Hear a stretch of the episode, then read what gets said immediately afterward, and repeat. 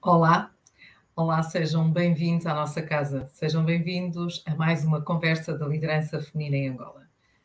Atenção, a mais uma conversa sobre liderança. Assim é que está correto. O meu nome é Eva Rosa Santos e é um prazer recebê-los para mais um episódio onde vamos falar de histórias de vida real. Onde temos o prazer de ter os nossos convidados, mulheres e homens, que partilham um pouco das suas vivências, das suas experiências, dos seus desafios, daquilo que é a sua realidade. Pessoas de carne e osso, assim como eu e você. Quero também uh, reforçar, para quem ainda não conhece, a iniciativa da liderança feminina em Angola tem como objetivo dar e ter voz. A valorização da mulher líder. Mas afinal, o que significa isto? Podem vocês perguntar, significa, acima de tudo, que queremos capacitar, queremos dar a voz necessária para que as mulheres se sintam confortáveis para assumir a sua, a sua própria liderança. Ou a liderança em uma organização, na sua casa, no trabalho. E atenção, quando falamos de liderança, não quer dizer que a gente tenha que se estar contra alguém. Bem pelo contrário trabalhar lado a lado. E sim, é que nos faz e torna especiais. Acreditarmos em nós. Acreditar que podemos ir mais longe quando queremos. Mas isso, isso são os desafios que nós temos e por isso mesmo a liderança feminina em Angola está aqui para ajudar, guiar, acompanhar, desafiar, capacitar. Se ainda não nos acompanha, fica o convite. Por favor, carrega aí naquela, naquela caixinha que diz subscreva a nossa página do YouTube ou acompanhe-nos também no LinkedIn, no Instagram e passo aqui a publicidade das diferentes redes sociais. O que queremos é estar mais próximos, queremos ouvir também a tua voz, a sua voz, dizer-nos o que preocupa, quais são os desafios, os seus sucessos. Afinal, é isso que nos faz tão únicos. Mas, como habitualmente, nós vamos ter mais uma convidada, hoje sim, vamos ter mais uma convidada que se vai juntar a nós e por isso mesmo eu vou dar desde já as boas-vindas à nossa convidada de hoje, a Vanessa Pinto, que convido a juntar-te. Olá, Vanessa, seja bem-vinda. Olá, Eva, obrigada pelo convite. Olá a todos e gratidão por estar aqui contigo mais, né, e mais um, um, tema e mais um, uma conversa. Oh, eu é que agradeço. eu e a Vanessa já temos aqui algumas histórias engraçadas, e, mas depois vamos falar. Um, sabes, Vanessa, uma das coisas que eu peço a todos os meus convidados é que se apresentem. Afinal, quem é a Vanessa Pinto? Quem é a Vanessa? A Vanessa, acima de tudo, é é um ser em evolução, acho que somos todos. Uh, sou, uma, sou mulher, sou mãe, uh, sou esposa, sou, eu sou médica de formação, sou cirurgiã, uh, sou. Falando em liderança, sou chefe de equipa, lidero duas empresas com parceria. E, hum, e, a Vanessa é isso mesmo, é um ser em evolução. Uh, sou uma sagitariana sempre a lançar a, a flecha e ir atrás de alguma coisa, sempre é uma coisa incrível. E, um, e é isto, é no caminho. Uh, basicamente, sou uma pessoa uh, para quem a espiritualidade é uma coisa basilar, e cada vez olho mais para dentro eh, cada vez mais consciente dos processos, eh, essa é a Vanessa. é assim muito básico.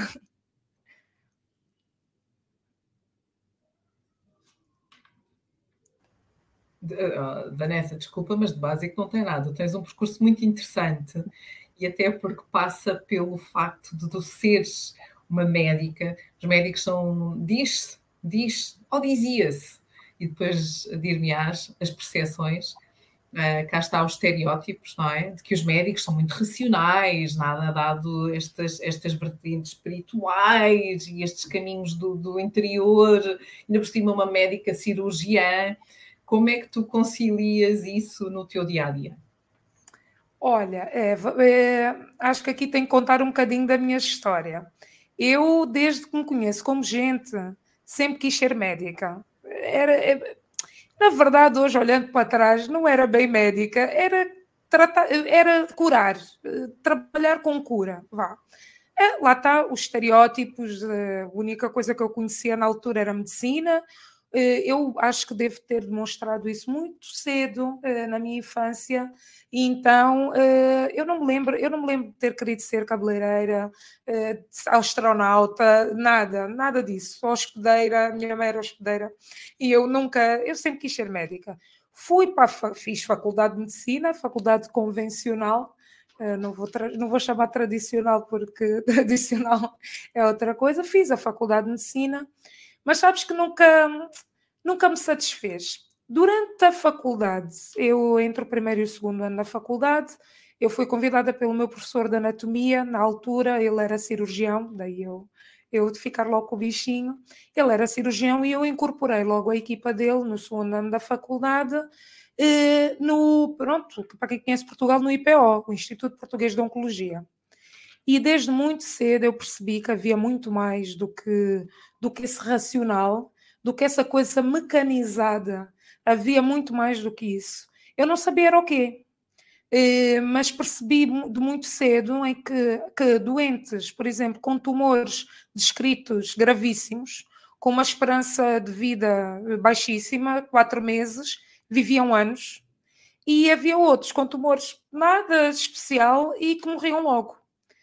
E, e eu comecei a perceber que havia aqui muito mais.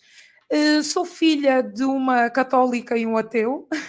Os meus pais já faleceram, mas o meu pai era ateu, ou seja, o meu pai nunca permitiu. A minha mãe sempre quis que eu fizesse catequese, que eu tivesse uma, uma busca espiritual, pronto, muito dentro do catolicismo. Uh, eu fui batizada bebê, mas depois está quieto. Uh, eu fui fazer a primeira comunhão já adulta, na faculdade. E sempre e a religião, eh, não só a parte espiritual, a religião sempre foi uma coisa que me suscitou muita curiosidade. E eu experimentava tudo, mas nada me dava a resposta. Estás a perceber? Era assim. Eh, o que é que eu percebi? Que a cura é muito, está muito para além do curar o físico que era o que eu era o que eu fazia, o que eu faço. Eu, doente, é um doente cirúrgico, e se for preciso, eu opero. Hoje eu entrego muito mais que isso. Hoje eu entrego a Vanessa, aquela pessoa, aquele médico que vê o doente através da alma dele. neste percurso eu fui fazendo várias, encontrei várias pessoas que contribuíram imenso para este caminho. a, a parte energética para mim, porque lá está, eu preciso de uma de uma comunicação com o físico, a parte energética para mim é fundamental. Um, nesse caminho, paralelamente, eu desenvolvi a minha espiritualidade, foi muito a fundo com, com práticas que hoje são diárias, e, um, e isto trouxe-me aqui a uma médica convencional, eu opero, prescrevo medicamentos, tiver que prescrever, uh, mas não deixo de tratar a parte Hum, a parte energética da pessoa e também acaba por ser um bocadinho espiritual, não é? Eu não sou nenhuma pastora, não sou nenhum guru, obviamente, mas eh, a minha entrega hoje é outra. Eh, eu não sou capaz hoje de fazer consultas de 20 minutos, não é possível. Hum, para mim, todas as doenças têm um, um porquê, e esse porquê não é o que comemos, não é o que bebemos, não é o que fumamos. é, vai muito para além disso. São as nossas emoções, são os nossos pensamentos, é, e, e, e, isso é que nos leva à doença. E, e, esta é a Vanessa de hoje, ou seja, uma médica. Eu não gosto de usar a palavra holística, não gosto porque a palavra holística quer dizer o holos todo, mas eu não gosto porque às vezes é conotada como uma coisa esotérica, não tem nada disso. É isto tudo que eu, que eu faço e que eu falo, isto da energia, do, da, da parte espiritual, isto é ciência, isto. Um, para quem quiser aprofundar isso, isto é ciência. E, um, e pronto, eu não uso a palavra holística, mas na verdade é o que eu sou. É, eu olho para o doente como um todo, lá está, eu vejo a alma, não, Eu não vejo, não vejo a perna, o braço, não é? O intestino. Eu sou cirurgiã geral. O doente vem com uma dor de estômago, eu não vejo o estômago, eu vejo tudo, tudo, tudo que está ao redor, não é? O que é que este doente engoliu, mas que não digere? Estás a perceber? Que emoções é que estão por trás disso? Ehm, e por aí vai. E claro, depois uh, tenho uma conexão, e isto obriga-me a uma conexão muito grande com os doentes. Um, que no início, para mim, foi difícil. Difícil porquê? Porque eu tanto me conectava que eu era tipo esponja. Eu vinha para casa com a dor de estômago, eu vinha para casa com a dor de cabeça, quer dizer, e isto, um, isto era, era terrível. Com o tempo e com o aprendizado, fui aprendendo, nomeadamente, técnicas para me proteger e para entregar melhor. E, e é isso. É, é assim que eu vejo a medicina. É assim que eu vejo a medicina. Não tem outro caminho. Eu comecei por um. Comecei como. Para mim foi uma mais-valia. Eu acho que hoje, se tivesse começado com muitos terapeutas, que são meus eu digo que são meus colegas porque eu também sou terapeuta, né? Terapeuta na, no princípio em que trabalho com a cura, e se calhar não, nesta altura não me ia meter numa, numa faculdade de medicina. Foi de grande mais-valia, eu acho que é de grande mais-valia, ainda bem que assim foi. Hoje eu posso complementar com tudo e mais alguma coisa, e, e como diz uma, uma terapeuta super querida, tudo está a serviço. E é assim que eu vejo. Tudo está a serviço. Até às vezes coisas que a gente pensa que são horríveis e que uh, catástrofes, às vezes é preciso acabar para começar de novo. E, e, tudo está ao serviço. Às vezes é preciso nós termos uma doença séria para nós começarmos a olhar para nós de outra forma. E, e o meu trabalho é esse, é apoiar nesses processos. Hoje trabalho pouco com doentes oncológicos, eh, mas trabalho muito com os doentes renais crónicos, ou seja, aliás, isso é um flagelo mundial. É? Em 2040, pelas previsões da OMS, 80% das pessoas, quando morrerem, terão um problema renal. Pode não ser causa direta da, da morte, mas terão um problema renal. E, e, eu trabalho com doentes renais crónicos. Também não é, é, não é, acaba por ser uma patologia crónica. E e é isso.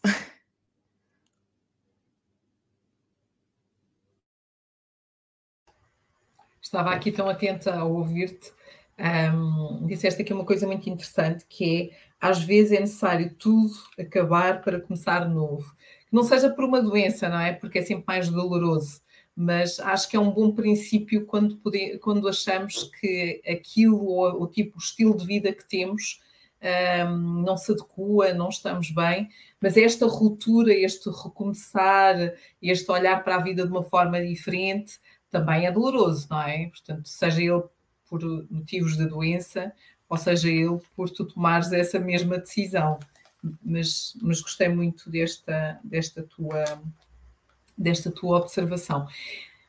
Eh, falaste também de uma coisa uh, que, que é que é interessante, que é este distanciamento e esta simultânea proximidade com os, os pacientes.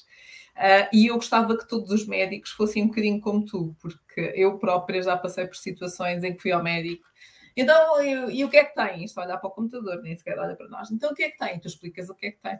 Pronto, então deite-se lá e quando se deita, né? Porque às vezes já nem, nem abrir só aquelas assim, as espátulazinhas só para ver se a garganta está em condições, não sei o que mais. E, ah, então pronto, então olha, vai tomar isto e não sei o que, não sei o que mais. Cinco minutos, pronto, vamos embora. Nem é 20. É, é, é. E falo isto aqui em Angola, falo isto fora de Angola, porque já vivi, vivenciei isso fora de Angola, e, e falo isto um bocadinho generalizado, uh, infelizmente, pela parte burocrática, não só na parte. Uh, nós dizemos que quando vamos, quando temos a possibilidade de pagar as nossas consultas médicas, não é? Que temos o um melhor atendimento. Não, não acredito nisso. Portanto, não, isso não é sinónimo de, de, nada. Volto a dizer, gostava que mais médicos ouvissem-te, mas também gostava que mais profissionais ouvissem, porque afinal nós devemos olhar para as pessoas por elas, pelas pessoas que são, independentemente do trabalho uh, ou da doença, neste caso, quando somos pacientes, às vezes só queremos um bocadinho de atenção. Isto, isto é muito válido também nas organizações. Queres, queres acrescentar mais alguma coisa? Acho que isto é interessante nós falarmos aqui um bocadinho sobre este tema, porque assim com um tema, uh, às vezes pensamos, ah, não, isto é uma médica que está a falar, não tem nada a ver, isto é, é uma médica que Olha, pode é, Com isto podemos chegar aqui uma hora ou mais. e eu vou explicar porquê. Isto, um, onde é que eu vou começar? Esta coisa do distanciamento. Um, e quero que, agora não os médicos, mas os, os, doentes ou os utentes que já foram a uma consulta, que já passaram por essa experiência, também entendam essa parte. Nós não nos podemos esquecer que um médico, um terapeuta, um enfermeiro é uma, não é um médico atender um doente, eh, ou seja, não é um ser superior atender, é uma alma a tocar outra alma. Quando nós, terapeutas, percebemos isso, nós automaticamente pomos-nos no lugar do outro e percebemos o que é que aquela pessoa veio buscar. Olha, Eva, eu trabalhei, pronto, eu formei-me em Portugal, trabalhei em Portugal e, hum, e depois vim para Angola. Eu, ah, eu sempre vivi em Angola, né? sou angolana, fui fazer a faculdade e trabalhei lá e depois vim para cá.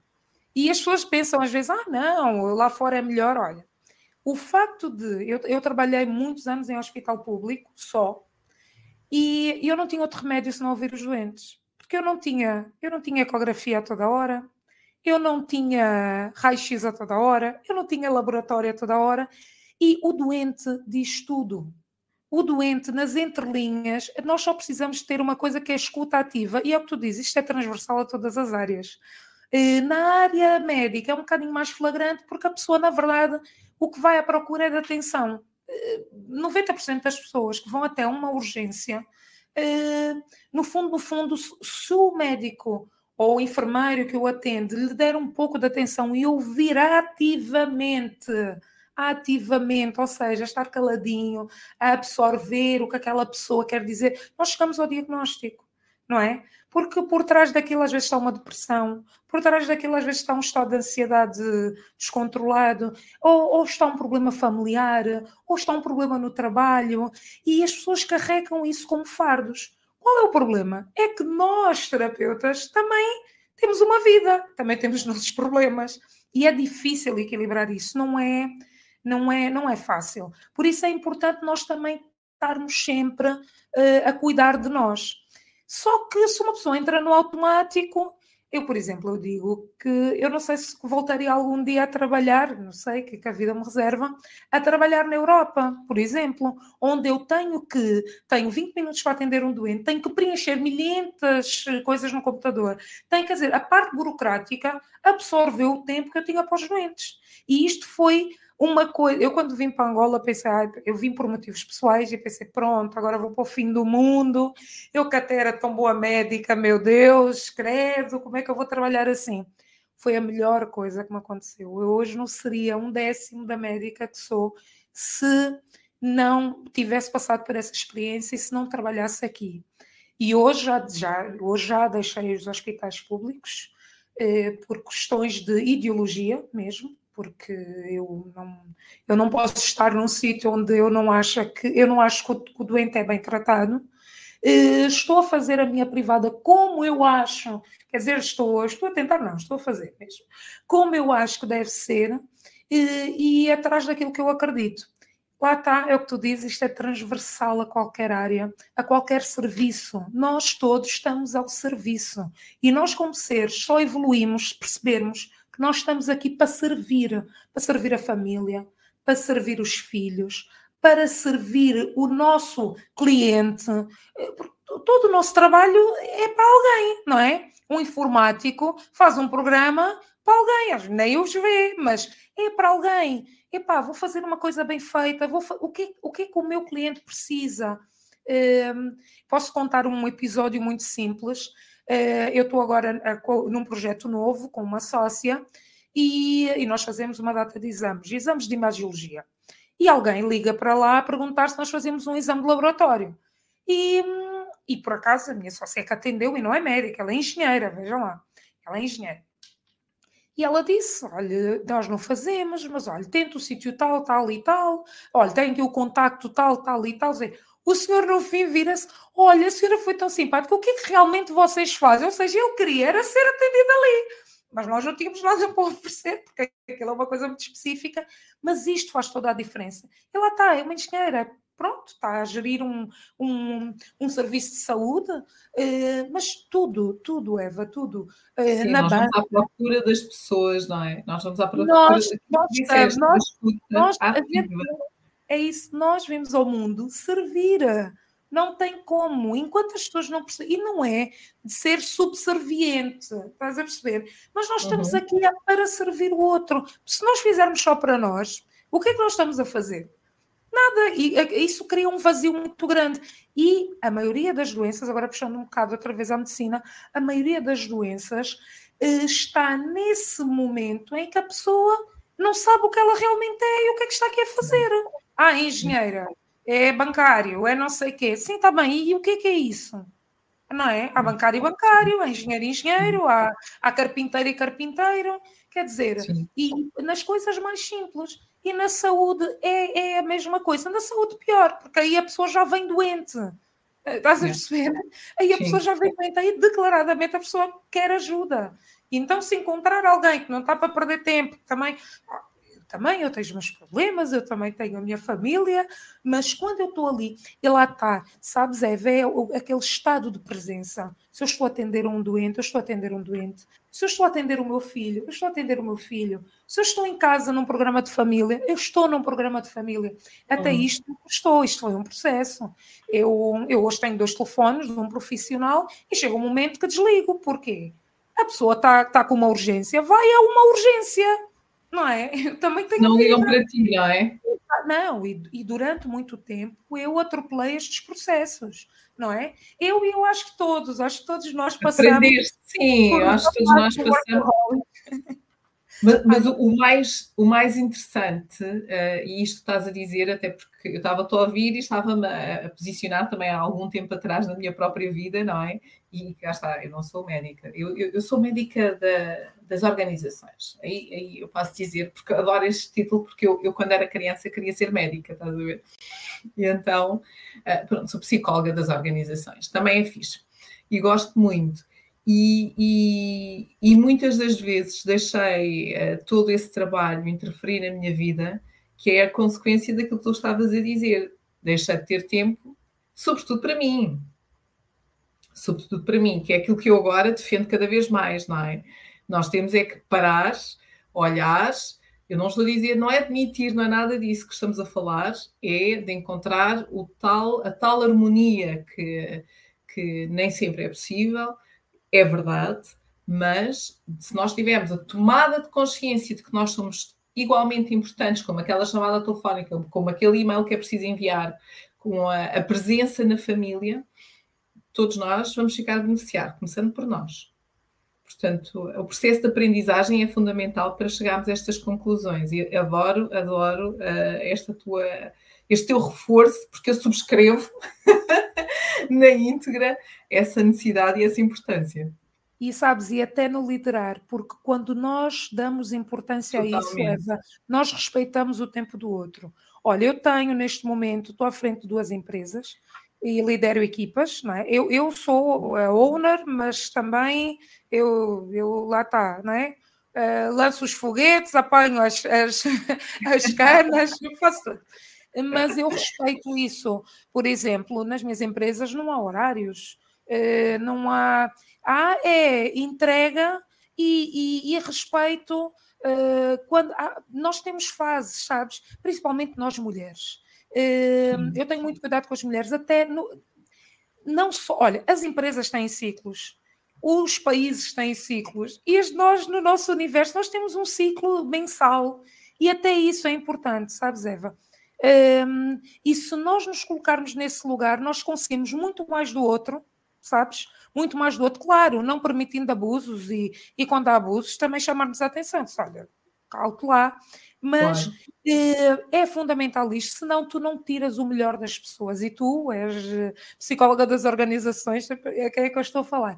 Mas eh, só assim é que tu tiras o melhor das pessoas. Todos nós temos, a, a vida não é linear, todos nós temos não. altos e baixos, e é assim mesmo. Nós temos é que aceitar os ciclos e aceitar aceitar isso, não é? aceitar esse, esse, essa presença, essa, esse, isso é, é, mesmo é tomar consciência, sabes, Eva? E daí o caminho espiritual, porque isto é, é, seja de que formato for, eu sou completamente, cada um escolhe o seu formato, mas um, isto, este é o caminho. A pessoa olhar para dentro, respeitar-se a si próprio, e só assim é que vai respeitar o outro, só assim é que vai entender, entender os ciclos do outro e, e ajudá-lo quando é preciso. Uh, estás a perceber? E, e sim, é tempo para nós. Uh, hoje eu não abro mão disso e aceito que as pessoas que trabalham comigo também não abram, não é? E vou dizer, e desde que fiz isso, também estamos a falar de empresas pequenas, e equipas pequenas. Eu acredito que noutra dimensão será mais difícil, mas hum, é muito mais proveitoso e as pessoas estão muito melhores. E, e, porque, sabes, lá está, depois agora falando da energia, essa energia não, não adianta o líder, ou seja, o, o cabeça, não é? A pessoa que está à frente do barco, essa energia emana para todos. E as pessoas às vezes depois já nem entendem certos comportamentos, como é que porque é energético, não tem como. Assim como quando há incompatibilidade, cada um segue o seu caminho, porque eh, o caminho está aí para todos, não é? Nós é não temos que estar eh, eh, todos juntos e, e, e, e lá está. Por termos ciclos, há pessoas que são muito importantes ou colaboradores muito importantes em determinado ciclo da empresa que depois deixam de o ser e podem adquirir ferramentas para. Uhum. Exatamente, e, temos que ver isto com essa leveza, não é? Não ficarmos. Eh, eu, por exemplo, quando quis sair e saí do, do hospital onde eu trabalhava, foi, parecia que eu era uma criminosa. E uhum. as pessoas não entendiam, as pessoas não entendiam. E um, hoje eu acho que entendem porque hoje elas perceberam no que é que ficaram, não é? E, um, mas isto é um, é um despertar de consciência e, eh, e digo que eu acho que isto cada vez mais. Eu acho que a geração dos nossos filhos, nós temos filhos com idades aproximadas, a geração dos nossos filhos já vai ver isto com outra, com, de outra maneira. E eu espero. Que, é, não, eu acho que sim. Eu acho que sim. Eu, ah, pronto, eu sou um bocado otimista e isso é que me faz andar para a frente mas, hum, mas eu acho que sim, eu acho que nós já chegamos a uma parte do nosso universo que já percebemos que aqui há modelos e isso nota-se em todas as, as esferas e a nível não só nacional, mas como, como internacional. Isto há que mudar. Mas sabes que eu, eu aí eu também uh, acredito ser otimista, mas uh, um, acho que esse processo está a demorar muito tempo. Acho que ele vai e vem e que as pessoas. Uh, e, e, olha o exemplo do Covid.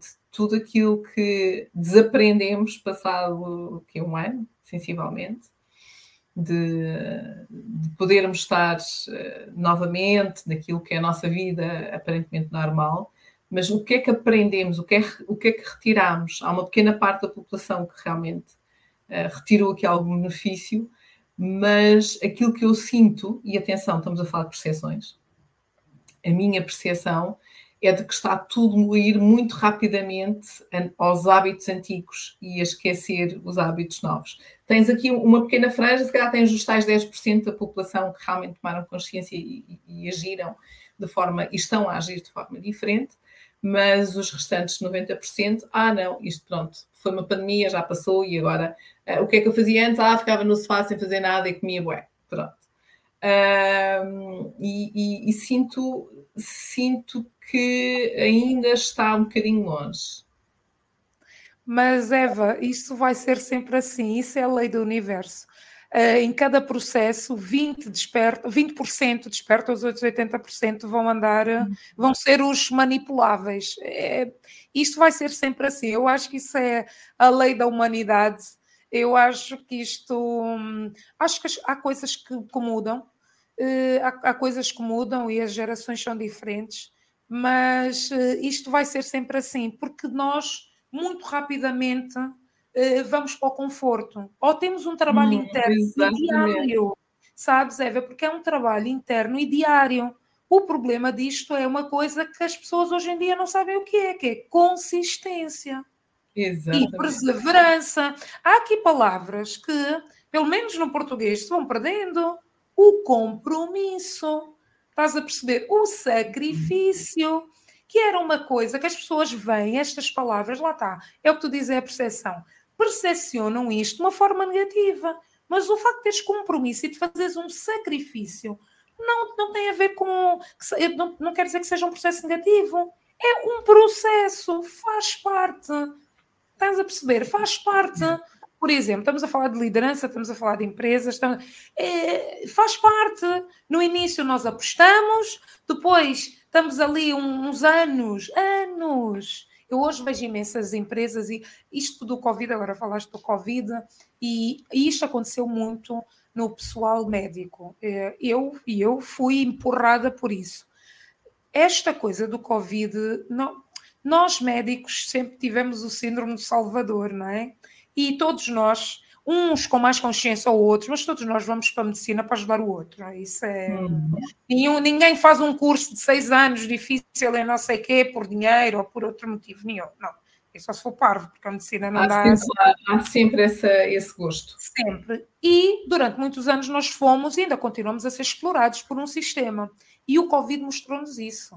Tu não tens noção da, da percentagem de médicos que deixaram a medicina depois disto do Covid. Uh, pessoas brilhantes. Mas porquê? Lá está. Porque não respondia às perguntas. Não era para isso que eles estavam lá. Estás a perceber? E há uma exploração, e neste momento nós estamos a entrar, é mesmo aqui em Angola, nós estamos a entrar num processo hum, que é um bocado ridículo, porque se há falta de profissionais de saúde, não é? Como é que eles são explorados? Não é?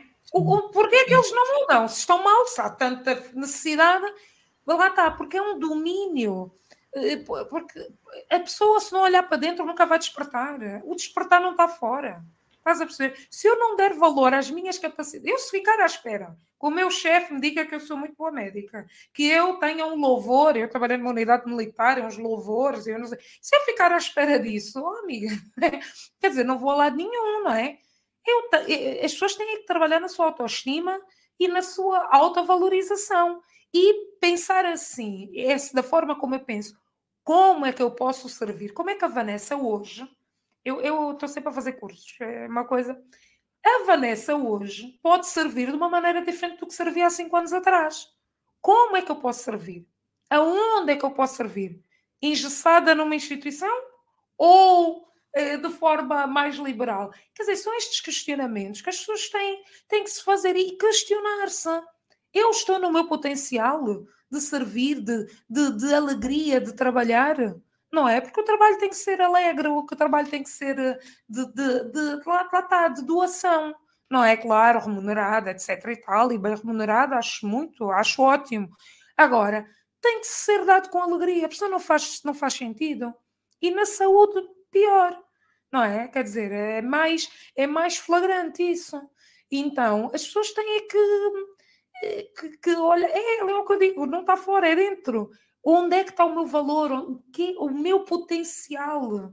O que, em que é que eu posso? E às vezes, um simples exercício de pegarmos num papel e caneta e escrever tudo aquilo que a gente sabe, não é? Ah, sei jogar pádel, sei jogar Playstation, olha, sei mexer nas redes sociais, sei gravar um episódio de podcast. Quer dizer, tudo isto, uma pessoa se olhar depois, puxa, eu faço muita coisa. E hoje em dia é isso. Ah, isso foi uma coisa maravilhosa que o Covid trouxe, é a acessibilidade. Quebrou fronteiras, não é? E agora, claro, nós temos a opção de ficar no conforto ou eh, dar saltos maiores eh, e arriscar mais. É assim mesmo. E, e de facto, uh, trouxeste aqui, complementaste aqui um, algumas reflexões. Já temos vindo a falar neste programa da importância das questões, da importância de nos autoquestionarmos, da importância de não nos deixarmos de clarificar e tomar consciência do que é que é importante para nós. E tu uh, também vieste trazer mais um pouco dessa, acrescentar um pouco algumas partilhas que já tivemos este como é que eu posso servir agora, eu estou no meu potencial de alegria, estou a dar o máximo o meu valor, tenho consciência, acho que é fundamental este exercício que tu sugeres. Não sei se vocês se aperceberam. Portanto, tem aí uma sugestão uh, da Vanessa para o exercício, como é que uh, este exercício de reconhecerem o que é que são bons, o que é que tu és bom a fazer, põe lá a lista nessa folhinha, olha para ele, olha para ela, não é criticar o que fazes, é o que é que eu faço, o que é que as pessoas dizem que eu faço bem, o que é que eu acho que faço bem, o que é que eu gosto de fazer. É porque depois vem a autocrítica. E quais são as skills? Porque nós às uhum. vezes, ah, então, o, e você o que é que é? Ah, sou engenheira. Não é só isso. Nós, durante a vida, nós todos estamos sempre a aprender. Nós estamos sempre a aprender, às vezes com uma busca mais ativa, outras vezes de forma passiva, porque a vida nos. Uh, por exemplo, eu antes do Covid, eu não, eu não, não sou uma pessoa muito de redes sociais e eu não mexia com nada disto. O que eu aprendi de cursos online, e eu tinha pessoas conhecidas já faziam uma data de curso online, eu com uma data para você, aí, aulas online, e não sei, ah, não, eu gosto mesmo, é do livro. Olha, livros, eu sou apaixonada por livros eu ler um, um e-book aonde? Hoje é a curiosidade é tanta que eu não quero saber. Se não tem, eu compro o e-book, carro, e depois se é um livro que eu gosto muito, quando tenho a oportunidade de compro físico para ficar bonito, mas eu varro. Quer dizer, isto abriu um, um leque uh, fantástico. Uh, para mim, então, nós na medicina, se nós ficarmos em sítios com poucos recursos, começamos a ficar muito limitados, porque não pomos em prática outras opções de diagnóstico ou de terapêutica. E hoje em dia eu posso, eu, posso não ter, mas sei o que é que está a acontecer nos Estados Unidos, em Inglaterra, no Dubai, sei lá. E po posso participar em congressos online, quer dizer, isso tudo é incrível se fizerem esse exercício, esse exercício é mágico, é só o que que a Vanessa, ou o que que o António ou o Joaquim sabe fazer. Desde tudo, desde cozinhar, desde... Quer dizer, às vezes nós pensamos, ah, sou um desgraçadinho, ah, se eu perco o meu emprego, ah, se eu perco isto seguro, o que é que eu... Pelo amor de Deus, nós sabemos fazer tantas coisas, não é? E isto é importante para as pessoas deixarem de estarem engessadas. A mim custa muito, sabes, Eva? A mim eu sou revolta. Às vezes ver pessoas que ficam engessadas por causa daquilo que é seguro. Um, porque o salário até é muito bom e até quer dizer não isso não para mim o fundamental é está feliz com o que está a fazer pode estar até ganhar menos mas está feliz isso vale isso, isso traz-nos anos de vida anos de vida e eu vejo muito isto no consultório. Eu vejo muito pessoas que estão anos e anos, principalmente quando apanho pessoas assim dos seus 60 anos. Hum, aliás, os astrólogos, eu, eu gosto da astrologia, mas não entendo muito da astrologia. Eh, nós temos as tais eh, revoluções de Saturno e os retornos de Saturno, e o que, o que me ficou assim, Jesus, astrólogos me perdoam se eu estou a dizer alguma coisa errada, se a gente não aproveita dos 35 e os 40, depois já só vai ter chances aos 60. Mas é assim, como eu costumo dizer, aos 60 ainda 70, mas aos 70 já só 60. Por isso, é pá, é uma pessoa. Ai, tem... não, não pensa assim, podemos sempre. De... Eu não, acho não, que é, é, é, quase como o exemplo que tu deste há bocado. As doenças. Uh, pode ser pequenina e, e, e, ter uh, uma consequência negativa rapidamente, ou pode ser muito grande e durar muito mais tempo. Isso vai da e a vida é isso mesmo, não é? A vida é, é mesmo esse posicionamento que nós temos sobre ela porque isso é vai é da percepção e o que é que nós queremos fazer com aquilo. Estás uhum. a perceber? Tudo o uhum. que nos acontece, de bom ou de mau, o que é que. Eu faço sempre um questionamento. O que é que eu tenho que aprender com isto? Não é? Uhum. Porque eu uhum. acredito, eu, eu acredito numa vida contínua com várias encarnações, e nessa vida contínua estamos num aprendizado para evoluir. E acredito sim que há coisas que já estão predestinadas a acontecer-nos mas o questionamento é: o que é que eu tenho que aprender com isto? Isto aconteceu-me para eu aprender o quê? Exatamente. Estás a perceber? E isso muda logo a maneira como tu vês o problema. Os problemas não são para nos desgraçar. Os problemas, eu vejo os problemas, qualquer um, como um desafio. Exatamente. Para, para ir para um próximo. Há dias eu estava a ouvir alguém dizer: adoro uma crise, adoro o caos. Porque no caos, epá, tem sempre uma solução, e isso é que tem piada. Está sempre no conforto, está sempre no, no, no seguro. Não, não, não, não dá, não, não dá, estás a perceber? E, e quem quer permanecer no seguro, um dia se assegura, porque é, é, é, é assim, a vida é assim, um dia aquilo falha, não é? E quando eu não tiver aquilo, e isso dá-nos a uma coisa também fundamental, que é o desapego que é o flagelo da nossa humanidade, uhum. é o uhum. apego, e, uh, isso leva-nos a um desapego saudável, não é um desleixo e não é um, mas um desapego saudável, não é? Tudo tem o seu papel, tudo tem o seu tempo, tudo é cíclico, não é? E tudo tem a sua importância. E a máxima que eu adoro é tudo está a serviço. Um acidente está a serviço, uma desgraça está a tudo está a serviço. Isto pode parecer chocante, mas uh, tudo está a serviço. E isto é preciso ser dito. Uh, percebes? É preciso que as pessoas percebam isso. Porque isso dá-nos liberdade. E isso é fundamental. Dá-nos liberdade e respeito por nós próprios. E um, eu acho que isso é a base de tudo. Até para nós amarmos, para nós nos amarmos e amarmos alguém, a base é respeitarmos o, respeitarmos o nosso ser, a nossa alma, o nosso corpo, o nosso, a nossa parte física, a nossa parte espiritual, hum, a, nossa, a nossa parte energética, estás a perceber? Assim, nós não nos, cada vez menos nos sujeitamos a, a processos desnecessários. Hum, é, é, por aí. Olha, resultou comigo, resulta, isto é um trabalho diário, hum, mas sentiu na pele chega uma parte, a um momento que é um, não, não tem volta, não é? E agora, sim, são processos dolorosos, ah, para uns mais, para outros menos, mas lá está, é, é o processo. O processo e a forma como tu consideras que ele é relevante para a tua vida. E, e neste processo, Uh, estamos aqui no espaço da, da, liderança feminina em Angola, falamos de liderança no feminino, falamos de equidade do género, uh, sim, equidade, atenção, igualdade, sim, quinto objetivo da ODS, que é a igualdade do género. Uh, que líderes é que te inspiram ou inspiraram e porquê? Olha, eu. Um líderes que me inspiraram. Eu, uh, sabes que eu tenho os líderes muito próximos. Uh, e, e, sempre foi assim, muito é desde criança. Uh, eu tenho grandes inspirações perto de mim, sabes? Uh, que sempre foram líderes. mas assim, líder, líder mais conhecido, Uh, para mim, os líderes espirituais. Olha, eu vou te dizer, para mim, no topo, no topo está Jesus Cristo. toda a história dele, toda a forma como ele. Uh, atenção, não, uh, não querendo entrar aqui em religião, mas toda a forma como ele nos veio ensinar a amar, sabes? De qualquer vista, por qualquer religião, se formos ao, ao fundo, ao fundo, é, é aquilo. Um, líderes mundiais. Um, eu sou uma grande fã de Nelson Mandela.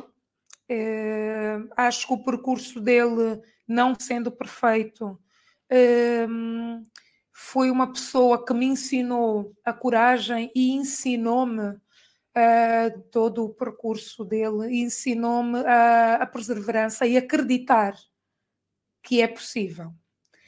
Um, líderes mais próximos. Há uma pessoa que eu não posso deixar de dizer o nome, é, é conhecido por muitas pessoas, é, foi uma das pessoas que me inspirou na cirurgia, é, mas não me ensinou. Ele de cirurgia ensinou muito, é verdade, mas ensinou-me fundamentalmente de como gerir pessoas. Ele, eu acho que ainda é, apesar de já estar reformado, mas é o cirurgião principal das Forças Armadas brigadeiro médico Alfredo Carvalho, uh, foi uma pessoa muito importante na saúde, foi, ainda é, eh, agora já está reformado, já não tem uma, uma, uma atividade ativa, uma atividade uh, nas Forças Armadas, mas uh, é um grande líder para mim. É uma pessoa que sabe ouvir, uh, sabe filtrar e tira das pessoas o seu potencial máximo.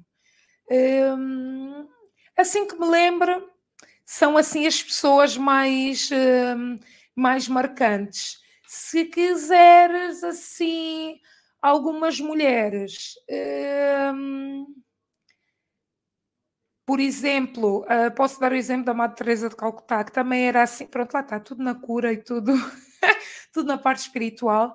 Foi uma pessoa que também me ensinou na sua vida, né, daquilo que ela deixou para nós, o, o cuidar, da, ou seja, a alma olhar para outra alma. Um, são pessoas assim, para mim, são líderes muito sutis, mas com uma grande com grandes lições e, e, e, e, para mim um verdadeiro líder, não é? Que é, que é seguido, é, que é seguido pelo seu exemplo. Nem todos são, infelizmente.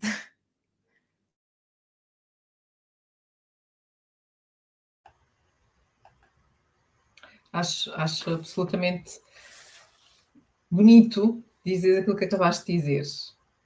Um líder seguido pelo seu exemplo. Como é que, como é que tu dirias que as pessoas que tu lideras ou lideraste uh, diriam sobre ti? Ai, não sei. Mas é assim, eu, eu posso dizer, um, primeiro, as pessoas que eu, desde que eu comecei em cargos de liderança, sempre, uh, eu sempre tive muito reconhecimento dos meus, dos meus pares e dos meus colaboradores não só meus pares, ou seja, não só médicos, mas os enfermeiros, os auxiliares, eh, sempre tive muita, muito reconhecimento da parte deles. Sempre trabalhei em equipa, para mim todos são válidos. Eh, eu trabalho muito em cenário de bloco operatórios. Blocos operatórios têm o cirurgião, que é o chefe do barco, mas tem os anestesistas, tem os enfermeiros anestesistas, os enfermeiros instrumentistas ainda têm uma coisa que é o enfermeiro circulante, está, pronto, não está dentro do campo, mas está ali para nos apoiar. Um, e em momentos muito difíceis, uh, em casos muito graves, eh, principalmente de traumas, traumatismos gravíssimos, uh, eu sempre tive a presença de quando eu está, não estava a ver, porque às vezes quando nós estamos muito empenhados numa coisa, nós não vemos, e sempre ouvi todos, às vezes, já me aconteceu até o menino da limpeza, que, que pronto, estava sempre connosco, uh, dar uma sugestão e, um, e, uma coisa que sempre me orgulhou é eu ouço, eu ouço e depois gosto com eles, é pá, afinal eles aprendem umas coisas e não sei o quê. Mas é isto, eu acho que eles diriam, eu, eu sou uma pessoa que invisto nas pessoas e para mim quem está ao meu lado tem que crescer, tem que crescer por si tenho muito orgulho, adoro quando as pessoas dizem: Olha, Vanessa, já não vou trabalhar mais, agora vou abrir a minha empresa, porque agora vou trabalhar com a minha mãe a fazer bolos, porque agora vou. Quer dizer, isso já me aconteceu desde o empregado mais, menos. menos um, qualificado qualificado, era essa a palavra. Uh, já me aconteceu, fantástico, que uh, eu estou a mudar de casa, uh, disse, pá, queres esta máquina de sumos? Olha, isto é fixe para fazer sumos naturais. Eu vou partilhando um bocado da maneira como eu faço este negócio. Quando eu dou conta, ele já abriu uma janelinha perto de casa e já vende sumos e com aquilo já pagou o colégio do filho. Eu acho isso fantástico. E, na uhum. verdade, eu acho, eu acho eles diriam, porque eu, eu para mim, a pessoa que está ao pé de mim tem que crescer. E não é crescer para mim, é crescer para ele. Posso não aproveitar nada, eh, no tanto que eu partilho muito as minhas decisões, as minhas decisões são muito partilhadas e tenho sempre, olha, vamos fazer isto, vamos investir nisto, epá, isto vai dar, isto não vai dar, e, e transmitir-lhes isso, que uh, errar faz parte, o sucesso, o sucesso e o acerto não é nada mais do que um conjunto de erros. Foi ao errar que nós chegamos lá, não é? Então, que errar faz parte. Eu, quando erro, assumo esse erro. Olha, uma coisa agora lembra-me um episódio, eh, para tu veres que eu sempre fui assim. Eu, quando vim para, para Angola, vim para Angola e incorporei uma equipa dentro do serviço de cirurgia. Mas quando nós estávamos a fazer banco, é verdade, somos uma equipa. Mas quando eu tomava uma decisão sozinha, sei lá, eh, por exemplo, a decidir prescrever o soro, não é? E não perguntei ao meu chefe, pronto, prescrevi o soro, e aquele soro foi insuficiente ou foi excessivo.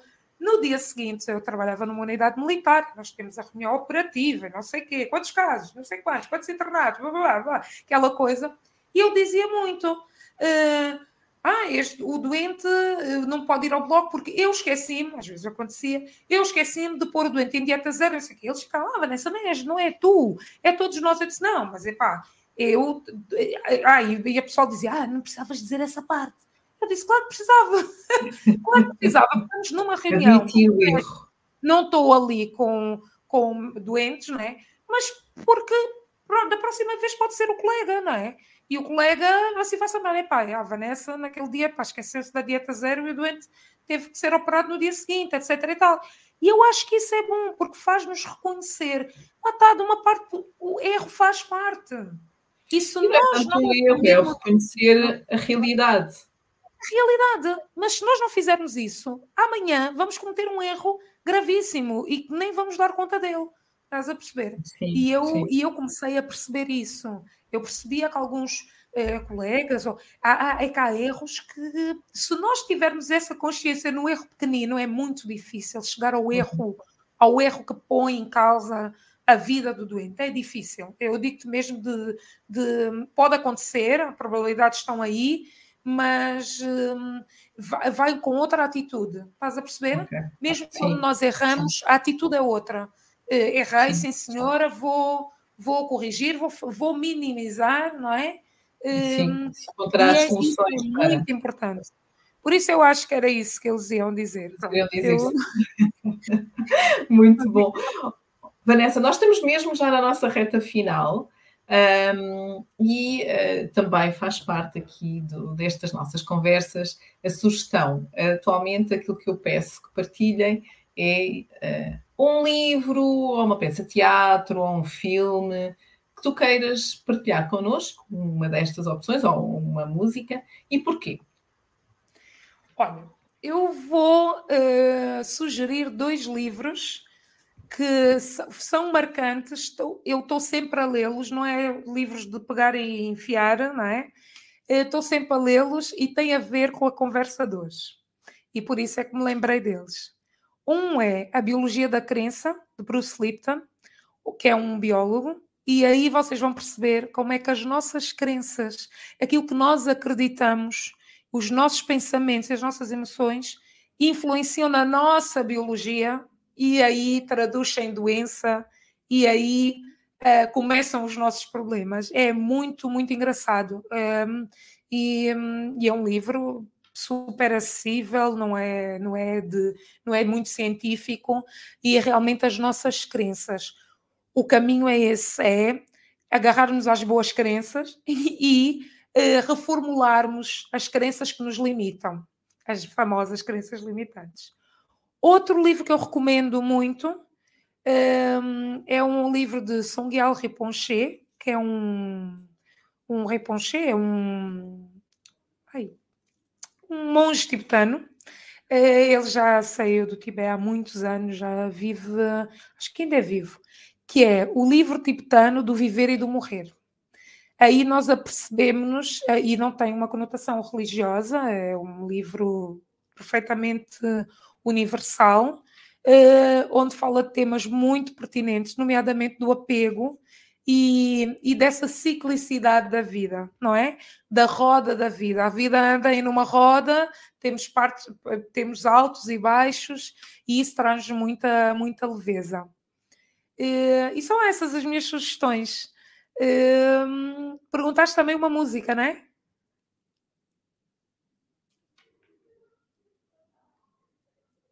Eva, perguntaste. Não, não, estava-te a dar a opção. Eh, já ah. escolheste aqui ah, dois livros? Dois livros. Estávamos aqui com alguns desafios na entrada. Ah. Então, antes de terminarmos a nossa conversa, e quero desde já agradecer a todos aqueles que nos acompanharam ao longo de quase uma hora, eu estou a conversar com a Vanessa Pinto. Vanessa, posso partilhar contigo e com todos aquilo que eu levo da nossa conversa de hoje? Sim, sim, sim. Fiz para ficar bem, bem, bem enraizado, claro que sim. Foi um prazer falar, é sempre um prazer falar contigo. É a primeira vez que falamos nós as duas com milhares, Exatamente. mas, já, mas já tivemos conversas muito interessantes e espero continuar a ter.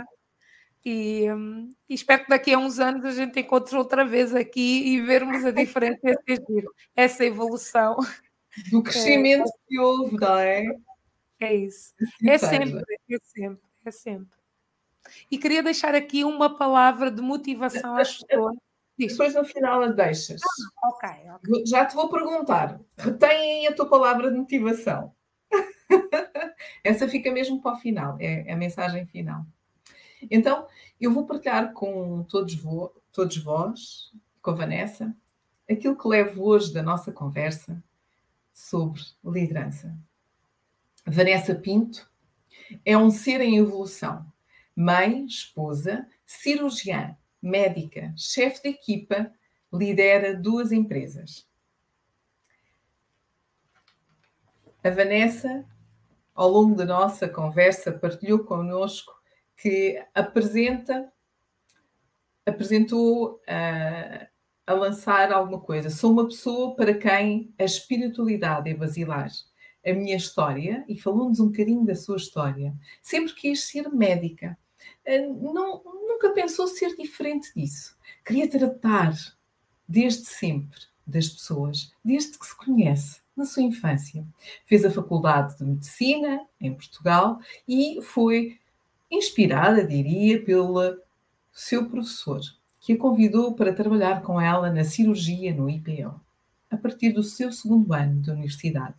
Percebeu então muito cedo que havia algo mais, algo mais, porque as histórias que viveu entre doentes com um, cancros, é? muito graves, que tinham uma esperança de vida maior quando tal não tinha razão de ser. E o oposto também aconteceu. Portanto, sempre pensou: há aqui algo mais. Sou filha de católicos e um ateu. Os seus pais já faleceram, mas a religião sempre foi algo que para mim suscitou imensa curiosidade. A cura está muito além. Eu entrego a Vanessa. Eu entrego uma Vanessa diferente hoje como médica, que dá tudo, que vê a alma do seu paciente, a parte energética, sim, mais desenvolvida. Desenvolvi também a minha espiritualidade, uma médica convencional, no entanto, opero, prescrevo medicação, mas também sou espiritual. E não faço consultas de 20 minutos. Há sempre um porquê, perceber a razão, o que é que está lá por trás. Estar atenta, estar presente, Disse também e partilhou connosco que não gosta de utilizar a palavra holística. Tudo o que faço é ciência. Olho para o doente como um todo. O que é que este doente digeriu? Tanto que me conectava com os doentes, com os pacientes, que trazia também eu as dores deles. Aprendi, então, as diversas técnicas para me proteger, porque assim é uma melhor médica. Tudo está ao serviço. Às vezes, às vezes é necessário que tudo acabar para começar de novo, para darmos relevância, de facto, àquilo que é a nossa realidade, ao nosso presente, ou agora. E trabalha, e partilhou-nos que trabalha atualmente muito com doentes renais crónicos. Sim, é uma patologia. Na sua experiência, enquanto médica, enquanto terapeuta, aquilo que ela tem como consciência é que é uma alma a tocar em outra alma. E isto faz toda a diferença. O ter escuta ativa. Porque 90% das pessoas que vão a uma urgência apenas querem atenção. O problema é que equilibrar também os nossos problemas com os dos pacientes, sim, porque nós tendemos a entrar no automático. E ao entrarmos no automático, estamos ali apenas para responder: sim, tem este sintoma, resolve. Então, termos presente nós, termos presente a nossa, um, os nossos problemas, as nossas necessidades. E quando veio para Angola, porque como partilhou connosco, é angolana, foi estudar em Portugal, trabalhou em Portugal, regressa a Angola por razões pessoais e quando pensou, vou deixar a Europa, venho para Angola, oh meu Deus, eu hoje admito, Hoje não seria um décimo da médica que sou hoje se não tivesse vindo para Angola. Trabalhou no Estado, deixou o Estado, por incompatibilidade e por acreditar que há outras formas de fazer as coisas e estou a fazer a minha caminhada, a minha, o meu, a minha empresa, o meu trabalho dentro da área privada. Aquilo que eu acho que tem que ser feito na forma como deve ser feita. Acredito sobretudo nisto. Nós estamos todos ao serviço. E por isso, nos seus diferentes projetos, no seu projeto novo, é exatamente isso que procura alcançar e passar aos seus pacientes. Até porque nós viemos ao mundo para servir e não ser subserviente. Isto é importante.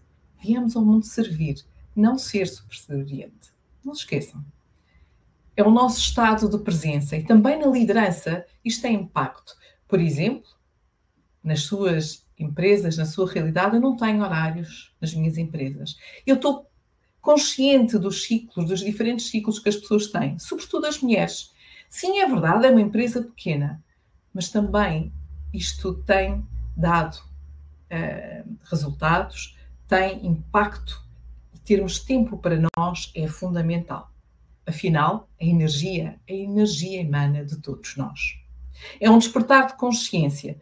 Eu sou otimista e é isso que me faz andar para a frente. Palavras como compromisso, sacrifício estão-se a perder. Mas atenção, nós precisamos delas. Afinal, é o comprometimento com que faz a diferença. Se eu não der valor às minhas competências, eu não vou lá nenhum. Por isso adoro estudar, adoro explorar, adoro perceber o que é que está do outro lado. Também é fundamental trabalhar a autoestima, autovalorização. Porque se tu não te valorizares, quem te vai, de facto, valorizar? Algumas questões que ela nos lançou. Como posso servir agora? Eu estou no meu potencial de alegria? Eu estou a fazer aquilo que me faz feliz? Onde está o meu valor?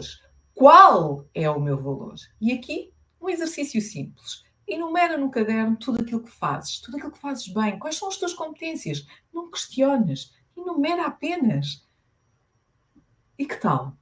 Não é fantástico olhar para elas, olhar para as tuas skills? Porque afinal, é na aprendizagem, é nessas pequenas skills que nós fazemos a diferença. O que é que eu sei fazer? E como é que respondes a esta questão?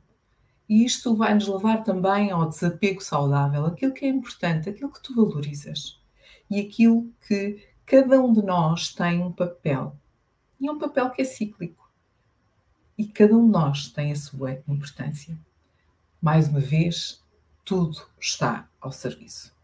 E isso dá-nos liberdade e respeito por nós, respeito por nós próprios, respeito para amar, respeito pelo nosso corpo e pela nossa alma pela nossa alma. Quando pedi para me partilhar quem são os líderes que a inspiram, falou-me dos líderes espirituais, Jesus Cristo, a forma como veio nos ensinar a amar. A nível mundial, sou fã de Nelson Mandela pelo seu percurso, não sendo perfeito. Continuo a acreditar, continuo a acreditar que é possível. E nos líderes mais próximos, inspirou-me na cirurgia e depois na gestão das pessoas, Brigadeiro Médico Alfredo Carvalho, provavelmente já na reforma. O saber ouvir, o filtrar e tirar as coisas boas das pessoas, o seu máximo potencial. Com mulheres e também dentro da área espiritual, Madre Teresa de Calcutá. O cuidar da alma, o olhar para a alma, de outra alma. E isto é liderança. E liderança para si é liderar pelo exemplo. Desafiei a dizer-nos o que é que diriam os teus liderados. Não sei, respondeu-nos, mas depois partilhou um pouco. Eu sei e tenho e sinto o reconhecimento dos meus pares, dos enfermeiros, dos auxiliares de quem me rodeia. Eu trabalho em equipa com cirurgias e aqui toda esta realidade é fundamental. Nós estamos juntos, precisamos uns dos outros. Eu ouço e invisto nas pessoas. Acredito que elas têm potencial para crescer e crescer por elas, por aquilo que elas podem e devem fazer. E neste processo, não esquecer. Errar, errar faz parte. O mais importante, reconhecer o erro. Não ter medo, não ter receio e continuar. Partilhou connosco dois livros. A Biologia da Crença, de Dr. Bruce Lipton, regarrar-nos às boas crenças e ultrapassarmos as nossas limitações. E o livro tibetano do Viver e Morrer, de Sogail Rinpoche. A roda da vida. Como é que olhamos para ela? Isto, isto é aquilo que eu levo da minha conversa de hoje, a nossa conversa número 88 com a Vanessa Pinto. E agora sim, Vanessa, por favor, que mensagem final queres tu partilhar connosco? Olha, vou deixar duas palavras. Uh, vive em si e inspira. Viver o presente, viver o melhor do que a vida nos pode dar, que até na parte má ela dá-nos coisas maravilhosas, e inspira. Inspire quem está à sua volta. Inspire, doce a, a, quem, a quem queira uh, aproveitar o, o seu melhor. Eu acho que esse é o caminho. Se todos fizermos isso, isto. Bem, qualquer dia somos mesmo invadidos, porque todo mundo vai querer viver aqui. Mas é isso, é, é, muito, é muito importante nós inspirarmos as pessoas, para as pessoas perceberem que o dia da manhã é sempre melhor do que o de hoje e melhor do que o de ontem. E uh, lá está, viver o presente. Vive em si e inspire. Uau! E que forma fantástica nós temos de terminar a nossa conversa. Vanessa, adorei, adorei. Muito, muito bom, muito bom. Obrigada por teres aceito o nosso convite, estar aqui na Casa da Liderança Feminina em Angola e trazeres um pouco da tua história, esta tua história real, verdadeira, e conhecermos mais um bocadinho de ti. Obrigada. É um prazer. E a todos, a todos que se encontram desse lado, muito obrigada por nos acompanharem, por fazerem parte. E já sabe, se ainda não faz parte, por favor, subscreva a Liderança Feminina em Angola. Assim vai poder ouvir estas histórias fantásticas, estar aqui connosco e fazermos juntos a diferença. Uma diferença para um mundo certamente melhor. E já sabem, daqui a cerca de 15 dias, nós estaremos cá novamente para mais uma conversa fantástica. Obrigada. Até já.